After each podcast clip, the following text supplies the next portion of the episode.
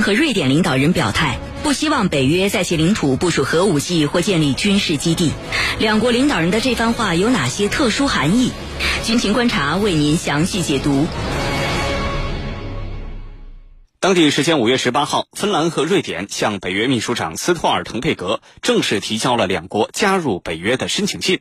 不过，芬兰总理马林在五月十九号发表的意大利报纸的采访当中表示，即使成为北约成员国，芬兰也不希望北约在其领土上部署核武器或者建立军事基地。瑞典首相安德松也有相类似的表态，他说，瑞典不希望在其领土上建立永久的北约基地或部署核武器。那么，两国领导人的这番话都有哪些特殊的含义呢？接下来，我们就一起来分析。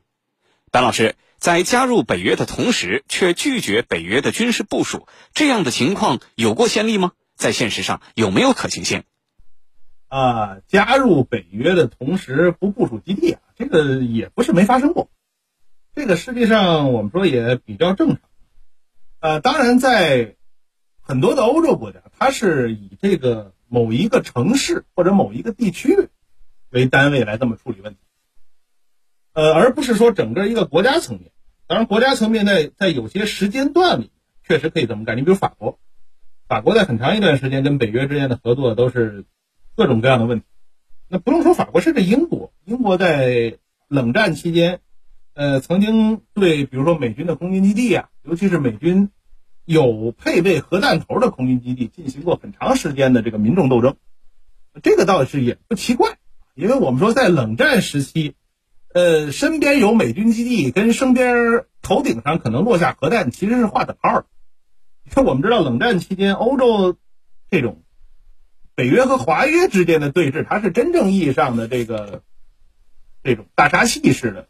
这种对峙，就是如果你身边有美军基地的话，那么你头顶上我们说。就肯定是不止一颗核弹头，很有可能会有不同类型的核弹头，那么在你头顶上悬着。就这个对于普通的民众来讲，对于祖祖辈辈在某一个区域生活的民众来讲，这个是一个巨大的压力。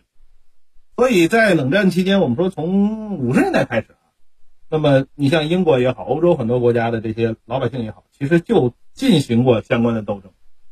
那么只不过可能这种斗争。最后的结果，一般来讲就很难真正意义上把美国人逼走。甚至我们说，日本，日本的这个，你看它很多的城市，在六七十年代专门去发自己本城的这个无核化的这种相关的法案，就是不允许任何的核动力的舰艇进入。那么这个其实主要的针对对象就是美国人嘛，就不希望美国的舰艇部署在相关的本自己本国的港口。以避免自己成为核的核武器打击的目标，就这个，我觉得从民众角来讲是很正常的行为。呃，那么现在呢，芬兰和瑞典的这个表态，我觉得只能作为一种政治表态，因为这样的政治保证其实没任何意义。在未来的情况发生变化的时候，这种政治表态，希望什么什么永久不怎么怎么样，这都不重要，都不重要。我们说整个欧洲真正把永久中立和写入法案的，并不是我们通常所说的像芬兰、瑞典。芬兰、瑞典从来不是中立国。他在冷战时期，他跟北约之间的合作，在很多人看来就是比北约还北约。所以这种什么这个拒绝北约军事部署，不用在本国土地上部署核武器这件事情，我觉得就只能算是他的其中的一些政治人物的表态。最后，北约方面也好，芬兰的政界也好，都不会把这件事情当真的。在需要的情况下，美国的核弹头会进入相关国家，这个我觉得可能也是北约之前我们所看到的一个常态。就大家嘴上都说我不要核武器，我要无核化，但是最后等到真正核弹头进来的时候，会有一些人站出来说啊，我们代表人民愿意要这个核弹头的。所以这个，所以我个人觉得什么先例也好，可行性也好，这个不重要。我们只要他加入北约，你就应该把它视为一个潜在的美国的核武器。部署的这么一个区域。好的，主持人，好，谢谢白老师。刚刚我们也谈到了波兰领导人非常积极的呼吁北约在波兰进行永久性军事部署，但是几乎在同一时间，芬兰和瑞典这两个新入约的国家却进行了截然相反的表态。那么对此，程教授您如何解读呢？他们的态度怎么就会差的这么大呢？好的，其实俄罗斯方面非常清楚，芬兰和瑞典这两个。北欧国家这两个所谓的永久中立国，他要加入北约，俄罗斯是阻挡不了的。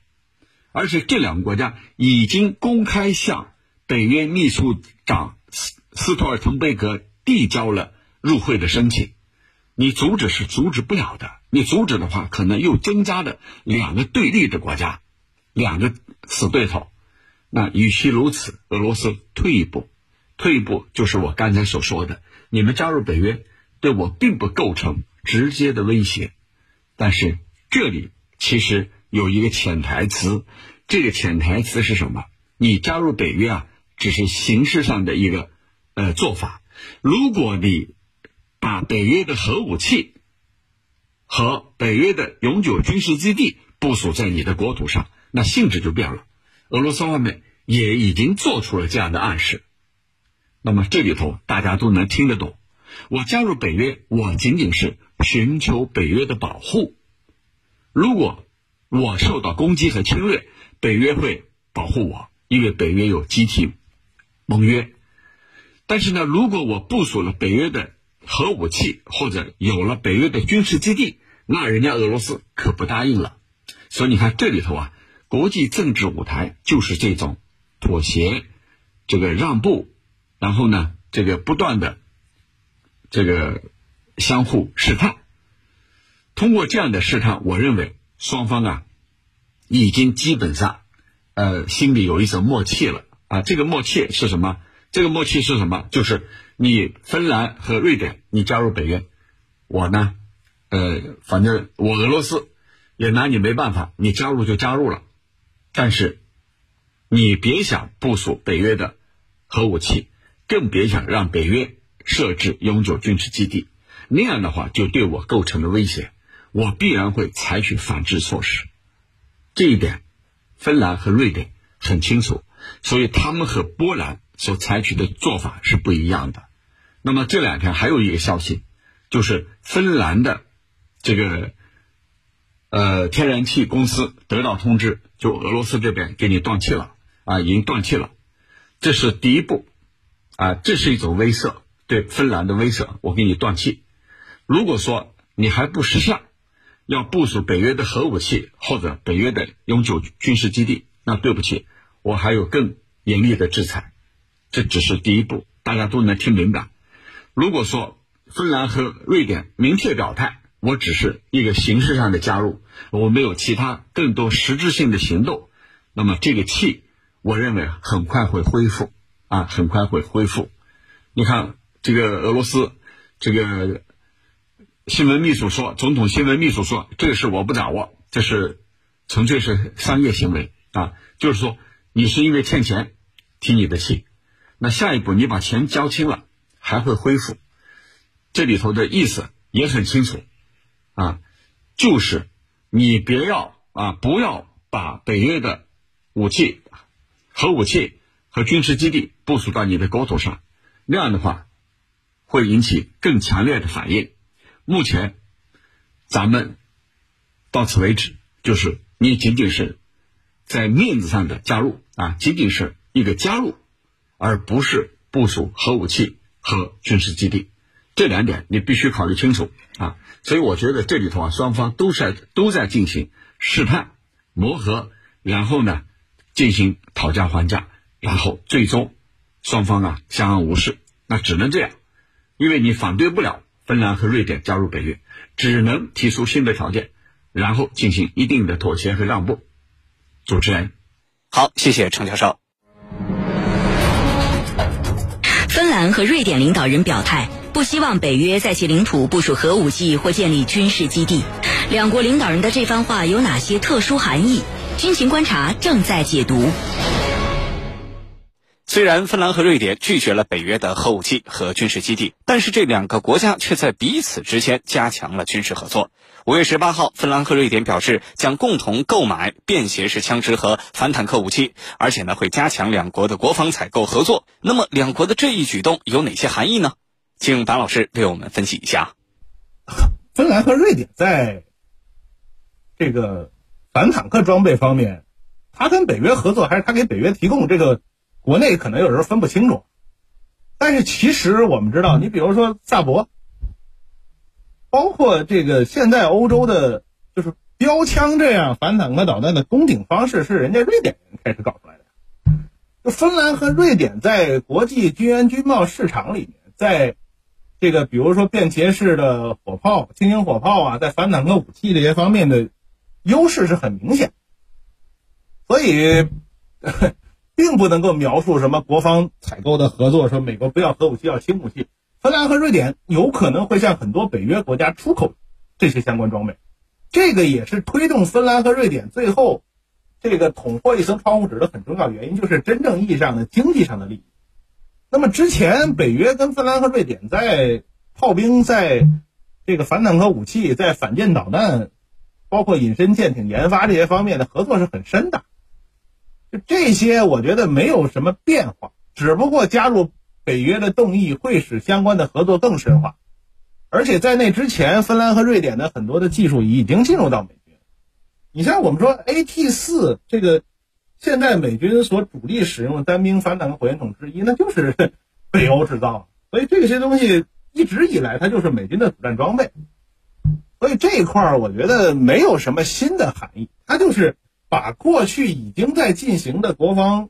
呃科技工业方面技术，包括这个生产能力，包括其他方面的合作变得更紧而已。这个也肯定是北约，就这两个国家加入北约之后的一个很重要的相关的动议。这个我觉得没有什么意外，只不过可能国内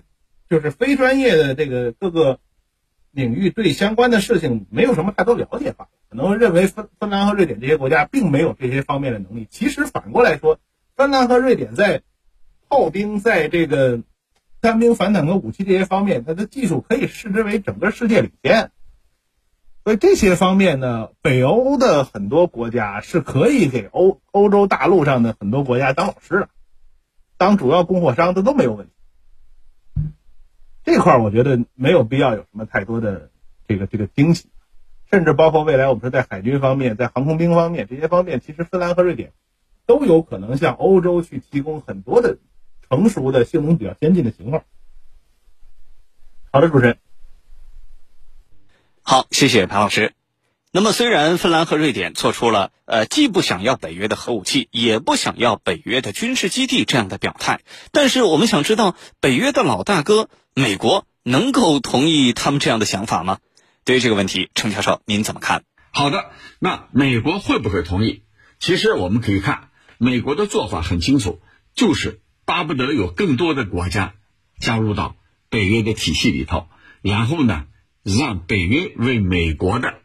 霸权主义行径去服务，啊，我指到哪儿，你打到哪儿，北约成为我的一个工具。此前，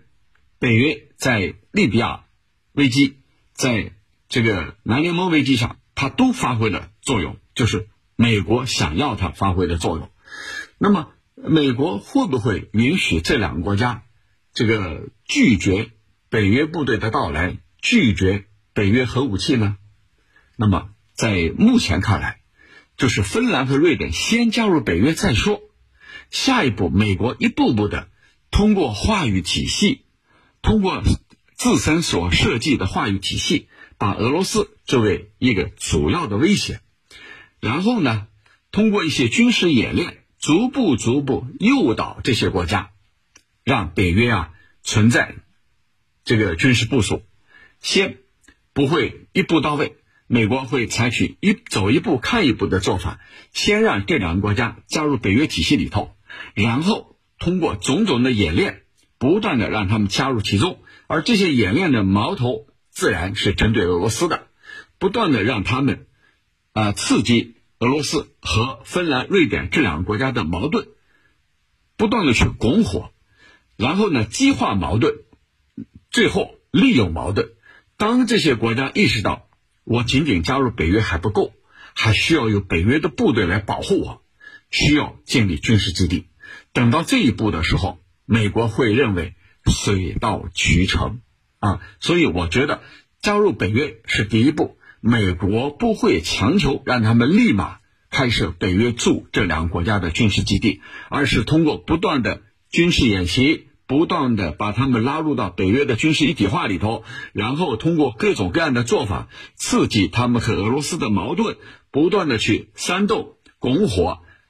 把矛盾激化到一定的时候，那么美国会认为水到渠成，现在可以出兵了。那目前是仅仅是第一步，美国绝对不会说我强行要求北约在这两个国家驻军，而是走一步看一步。通过未来美国不断的谋划，达到最终达到自身的目的。其实美国的这些做法在其他领域，你比如说所谓的印太战略、所谓的印太经济框架，我们都可以看出来，美国是一步步的布局，不会说我一步到位啊。你想这个印太战略里头，美日印澳啊，这个印度是最薄弱的一环，美国最近就是在不断的去拉拢它，在做它的工作，通过种种的做法。让印度意识到我需要这四方联盟，那么美国的做法就是放长线钓大鱼，一步一步的诱导，通过种种的做法，让他们意识到未来还是需要北约的驻军的啊，只是目前时机还不成熟。主持人，军迷时间，军迷时间。军情观察现重磅推出了全新互动单元“军迷时间”。您想了解哪些新型的武器装备？您最关心的军事热点是什么？您对当前的国际局势有哪些自己的看法？请尽情留言提问，我们会邀请军事大 V 来为您答疑解惑。参与互动的方式非常简单，请关注江苏新闻广播的官方微信号，点击菜单栏的“收听互动大蓝鲸 Live”，然后在“军情观察”的话题帖当中给我们留言。或者是关注我的微博“天下第一好好好”，也可以向我留言提问。有居民留言说，如果北约继续扩大在波兰境内的军事部署，可能会带来哪些后果呢？对于这个问题，白老师您怎么看？好的，呃，这个北约也好，美国也好，在波兰增加军事部署，这个后果它应该是多个方面的。那么既有跟波兰相关，也有跟美军相关。呃，我们说，首先对于波兰来讲。波兰方面现在很愿意让美国人到波兰，那么这个很愿意里面有各种各样的考虑啊。首先当然是军事上，那么美军的到来呢，会让波兰方面这个感觉到更安全啊。而且美国到来所带来的这个军事理论呐，包括这个训练各方面的这种提升，对于波兰来讲，因为波兰作为原来的东欧国家，其实在冷战之后，它的整个军事体制是完全的向。西方去转向，那么美军的这种大量的到来呢，当然会使得波兰军队的这个北约化或者我们叫美军化的程度能有一个迅速的提高。这个对波兰来讲，波兰很多的军事人员他是愿意看到这个情况，而且呢，我们说波兰的装备体系，那么当然也会受到影响。这个影响更多的可能我们会把它视为一种接近于正向的影响。就美国的先进装备，呃，无论是海陆空的。这些装备，包括信息化的装备呢，会更顺畅的进入到波兰的军队之中。这种顺畅，因为我们说美国在军援军贸的过程之中，政治很多时候它是最大的限制。那么这个时候，我们说随着美军在波兰的部署的数量的提高，那么波兰方面可能会获得很多之前很难获得，或者说是获得起来有一定难度的美军的先进装备。现在我们看到波兰方面，呃，除了之前说的 M 一坦克呀，包括现在现在这个。要求获得像阿帕奇这样的重型武装直升机，那么这些可能在两年前、三年前的时候，呃，大家都很怀疑波兰能不能有机会获得相关装备。但是现在我们说波兰，现在呢，波兰方面如果想获得的话，这个应该来讲没有什么太多的难度。所以这个我觉得都是美军部署所带来的一个结果。那么从经济上面来讲，那么当然这个美军到来对波兰的很多的地区啊，尤其是。这个美军驻扎的区域，那么可能在服务行业方面会有一个这个极大的提高。那么这个呢，我们说其实类似，你看像在德国呀，在还有欧洲的其他一些国家，美军基地对周边的区域这个呃第三产业的促进作用，这个是有目共睹的。那么尤其是在一些这个服务性行业，包括我们说一些这个甚至是明确的讲娱乐行业这些方面，美国人的到来会带来一个极大的促进。而且呢，这个周边的城市会因为这个美军的到来，在你比如说像啊物资的供给啊这些方面，其实都会有一定影响。这种经济上的变化呢，很多人认为它也接近于正向的影响。这个我们说是军事和经济。呃，那么另外呢，当然美国人到来会有也有一些别的问题，最主要的我们说就是在民间的犯罪啊，呃，包括其他的一些情况，因为美国人的这个治外法权的问题很严重。那么美国的这个军队呢，在海外的驻军的过程之中呢，一直是以这个犯各种各样的错误闻名的，而且美军在相关的问题上一直以来这个这种我们说护犊子的倾向是很明显的。所以波兰的司法体系，波兰的